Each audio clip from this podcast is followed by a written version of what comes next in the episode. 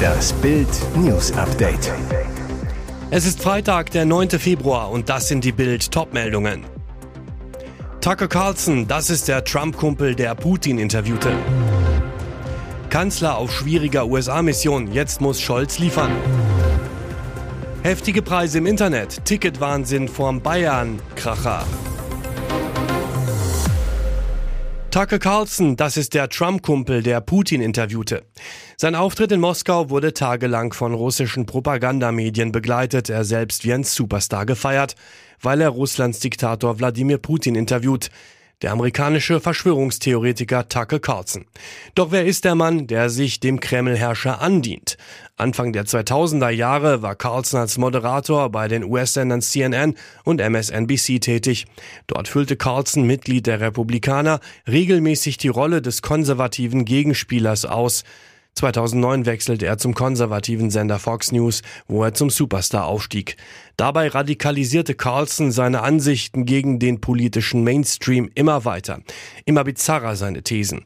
Ob die Komplettleugnung des Klimawandels, die Tyrannei durch Corona-Impfungen oder der große Austausch wonach die weiße Bevölkerungsmehrheit gezielt durch Nicht-Weiße ersetzt würde.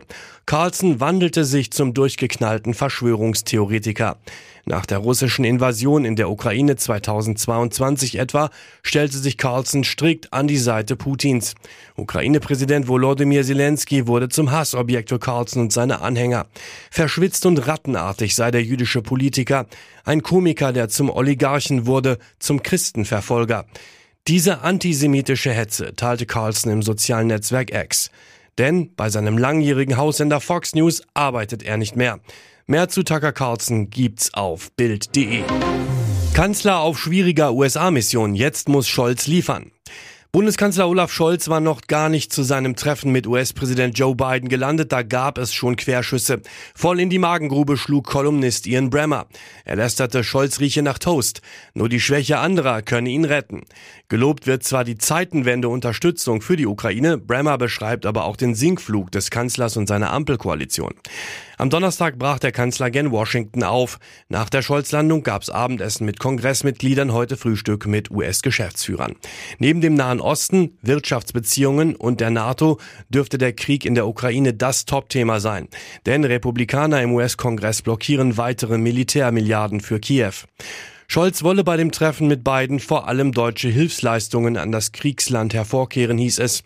30 Milliarden Euro hat Deutschland in den Krieg gesteckt, inklusive diesjähriger und künftiger Hilfen.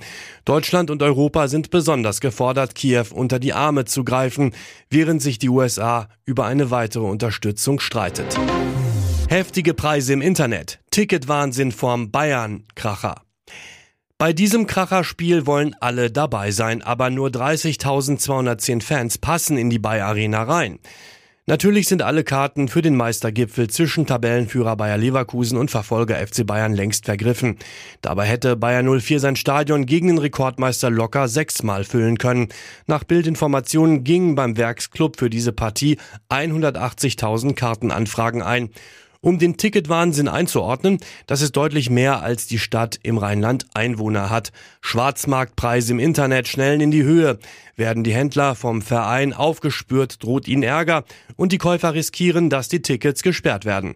Wer trotzdem auf den letzten Drücker dabei sein will, findet, wenn er tief in die Tasche greift, noch vereinzelte Plätze auf der Plattform Viagogo. Da wurde zum Beispiel am Donnerstagabend eine Karte im Block B4 auf der Osttribüne für 2675 Euro angeboten. Der Originalpreis einer Karte in der Kategorie 2 beträgt 40 Euro. In Leverkusen herrscht ein Hype wie noch nie rund um die Werkself. Feldweg überflutet, Feuerwehr rettet Handwerker aus Hochwasser. Kurioser Feuerwehreinsatz auf den überfluteten Fulda-Wiesen bei Mengshausen erlitten zwei Handwerker mit ihrem Kleintransporter Schiffbruch und mussten von der Feuerwehr aus ihrer misslichen Lage befreit werden. Offenbar wollten sie eine Abkürzung über einen vom Regen völlig überfluteten Feldweg nehmen. Dabei verschätzten sie sich gründlich. Der Mercedes Citan sackte neben der befestigten Fahrbahn im Hochwasser ab und blieb liegen. Die beiden frierenden Männer wählten schließlich den Notruf und wurden von der Feuerwehr mit einem Rettungsboot aus dem Überflutungsgebiet geholt. Außer nassen Füßen hatten sie keine Beschwerden und konnten nach medizinischer Überprüfung vor Ort entlassen werden. Die Bergung des Kleintransporters scheiterte am Donnerstagabend, weil das Fahrzeug fast einen Meter tief im Wasser stand. Am Freitag soll der Mercedes bei Tageslicht aus dem Hochwasser gezogen werden. Um Umweltschäden zu verhindern, legte die Feuerwehr einen Ölbindeschlauch ums Fahrzeug. Und jetzt weitere wichtige Meldungen des Tages vom Bild Newsdesk. Trucker verhindert Katastrophe. Brennender Laster fährt durch Rennsteigtunnel. Dieser Trucker muss Eis in seinen Adern haben. Mit seinem Autotransporter in hellen Flammen fährt er aus dem Rennsteigtunnel und verhindert Schlimmeres. Am Donnerstagabend bemerkt der polnische Fahrer im knapp acht Kilometer langen Tunnel an der A71 bei Suhl in Thüringen, dass einer der Reifen seines Anhängers Feuer gefangen hat. Er hält an und versucht, die Flammen zu löschen. Als das aber nicht gelingt, löst er sofort in einer nahen Pannenbucht den Alarm im Tunnel aus. Dann kommt die Heldentat. Er setzt sich todesmutig wieder in seinen Laster und fährt damit Richtung Ausgang. Es sind noch lange sechs Kilometer bis zum Ende des Tunnels, denn das Bauwerk ist der längste Straßentunnel in Deutschland. Die Flammen breiten sich mehr und mehr über den Anhänger aus. Schließlich steht der ganze Zug in Vollbrand. In letzter Sekunde erreicht der Feuerlaster den rettenden Ausgang. Der Fahrer stellt den LKW im Freien ab und kann sich jetzt selbst in Sicherheit bringen. Die eintreffende Tunnelfeuerwehr übernimmt die Löscharbeiten. Sechs der neun geladenen Autos brennen aus. Die Tunnelanlagen Rennsteig und Alte Burg bleiben in beiden Fahrtrichtungen voll gesperrt.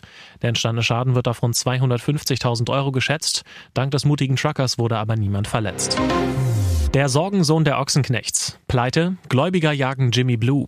Eigentlich hat die Familie Ochsenknecht Grund zum Feiern. Schließlich startet am 12. Februar die dritte Staffel der Reality-Doku Diese Ochsenknechts bei Sky. Und das Interesse ist auch diesmal riesig. Gute Laune daher beim Pressetermin am Donnerstag in Berlin. Doch ein Familienmitglied fehlte und bereitet den anderen große Sorgen. Jimmy Blue.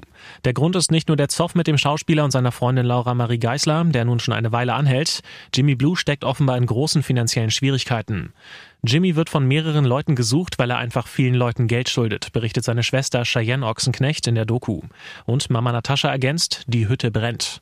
Ausführlicher wird in Folge 1 noch nicht auf Jimmys vermeintliche Geldsorgen eingegangen, doch laut Bildinformationen sind diese ziemlich groß. So stuft das Wirtschaftsauskunftsunternehmen Kreditreform die Bonität von Jimmy Blue in der Risikoklasse 6 ein, die schlechtestmögliche Bewertung. Damit ist es quasi unmöglich, etwa einen Handyvertrag abzuschließen oder einen Kredit aufzunehmen. Bei Bild haben sich zudem Gläubiger gemeldet, die die Andeutungen von Cheyenne und Gerüchte über Jimmys Schulden bestätigen. Dabei handelt es sich um größere Summen, aber auch mal um 100 Euro, die Jimmy einem Tankwart schulden soll. Außerdem gibt es laut Bildinformationen am Amtsgericht München mehrere Vorgänge, die sich mit Jimmys Finanzen befassen und sich nicht unbedingt positiv auf seine Kreditwürdigkeit auswirken. Auf Anfrage von Bild wollte sich Jimmy Blue nicht äußern. Er wohnt bei Freundin Laura in München. Gemeldet ist er, so steht es zumindest auf seinem offiziellen Krefo-Auszug, bei einer Adresse in Berlin. Am Deadline Day. Last-Minute-Wechsel von WM-Held Schröder. Basketball-WM-Held Dennis Schröder hat einen neuen Verein gefunden. Er wechselt am letzten Tag des Transferfensters nach New York zu den Brooklyn Nets. Wie der amerikanische Journalist und Basketball-Experte Adrian Wojnarowski berichtet, traden die Toronto Raptors den deutschen Spielmacher gemeinsam mit Dennis Smith zu den Nets. Im Gegenzug erhalten die Kanadier Spencer Dinwiddie und Thaddeus Young. Gegenüber der deutschen Presseagentur hat Schröder die Berichte bestätigt. Schröder sagt, sie haben gute Spieler, mit denen man spielen kann. Bei den Nets trifft er unter anderem auf Cam Thomas und Michael Bridges, zwei Akteure, die für die USA bei der WM aufgelaufen sind. Schröder sagt, ich hoffe, dass sie wegen der WM nicht allzu sauer sind. Noch am Donnerstag gab es Gerüchte um einen Wechsel zu den Minnesota Timberwolves, wo der NBA-Star um den Titel mitgespielt hätte. Stattdessen bleibt Schröder im Osten bei einem Kellerkind, hat aber trotzdem seine Playoff-Chancen gesteigert. Die Nets stehen bei 20 Siegen und 30 Niederlagen, liegen einen Platz hinter den Atlanta Hawks, die den begehrten letzten Rang der Pre-Playoffs belegen. Schröder kam in dieser Saison in 51 Partien zum Einsatz, erzielte dabei pro Spiel 13,7 Punkte und gab 6,1 Assists. Seine Trefferquote liegt bei 44,2 Prozent. Bei drei Punkte Würfen beträgt dieser Wert 4 34,6 Prozent. Bis zum Jahresende war Schröder Star Starter bei den Raptors. Nachdem die allerdings Emmanuel Quickly von den New York Knicks geholt hatten, saß Schröder nur noch auf der Bank, stand lediglich fünfmal mehr als 30 Minuten auf dem Feld. Jetzt soll er dazu beitragen, dass Brooklyn doch noch die Playoffs erreicht. Hier ist das Bild News Update. Und das ist heute auch noch hörenswert. Gesundheitsminister Karl Lauterbach musste sich am Donnerstagabend vor dem hohen, grob günstigen Nachengericht zu Stocken in Stockach in Baden-Württemberg verantworten. Die Anklage hammerhart. Der Minister von vornherein chancenlos, aber angriffslustig. Lauterbach ätzte gegen das Gericht, die FDP, seinen Amtsvorgänger Jens Spahn, aber auch Kanzler Olaf Scholz musste ordentlich einstecken. Das Nachengericht tagt seit 673 Jahren in der Kleinstadt am Bodensee. Auch Ex-Kanzlerin Angela Merkel und der mehrfache CSU-Bundesminister Franz Josef Strauß mussten sich den Prozessen schon stellen. Der Höhepunkt der Fastnacht. Ankläger Wolfgang Reuter warf Lauterbach Ungeheuerliches vor, unter anderem Hochstapelei, Gesundheitsminister mit Sensenmann-Aura, Alarmismus in der Corona-Pandemie und Mediengeilheit, unzählige Talkshow-Auftritte. Den Minister brachte das nicht aus der Fassung. Die Anklagepunkte seien an den Haaren herbeigezogen und er die Unschuld vom Lande, sagte Lauterbach. Und dann holte der Ampelgesundheitsminister zur Generalabrechnung aus. Es ist die Digitalnachricht des Tages. WhatsApp bereitet die Öffnung für andere Messenger vor. Die zwei Milliarden Nutzer der App können dann auch Nachrichten von Messenger-Apps wie Telegram oder Signal empfangen. Es ist das erste Mal, dass sich die App für andere Messenger öffnet. Die Neuerung setzt WhatsApp allerdings nicht ganz freiwillig um, denn die Europäische Union hat die WhatsApp-Muttergesellschaft Meta im Rahmen des Digital Markets Act zum Gatekeeper ernannt, sodass das Unternehmen dazu verpflichtet ist, Schnittstellen zu anderen Diensten bereitzustellen. Wie das Technikportal Wired.com berichtet, entwickelt WhatsApp die Möglichkeit bereits seit zwei Jahren. Zunächst soll nur der Austausch von Textnachrichten, Bildern, Sprachnachrichten, Videos und Dateien zwischen zwei Menschen möglich sein. Die Chatnachrichten anderer Apps sollen in einem extra Posteingang eingehen. Anrufe oder Gruppenchats folgen erst später. Zudem wird Ihre App nicht automatisch umgestellt. Sie müssen die Öffnung für andere Messenger selbst aktivieren. Mit diesen Regeln sollen die Nutzer vor Spam und Betrug geschützt sein. Allerdings müssen die Unternehmen, die mit WhatsApp kooperieren möchten, zunächst einen Vertrag unterzeichnen und dessen Bedingungen erfüllen. Hinzu kommt, dass die vollständigen Einzelheiten des Plans erst im März vorgestellt werden sollen.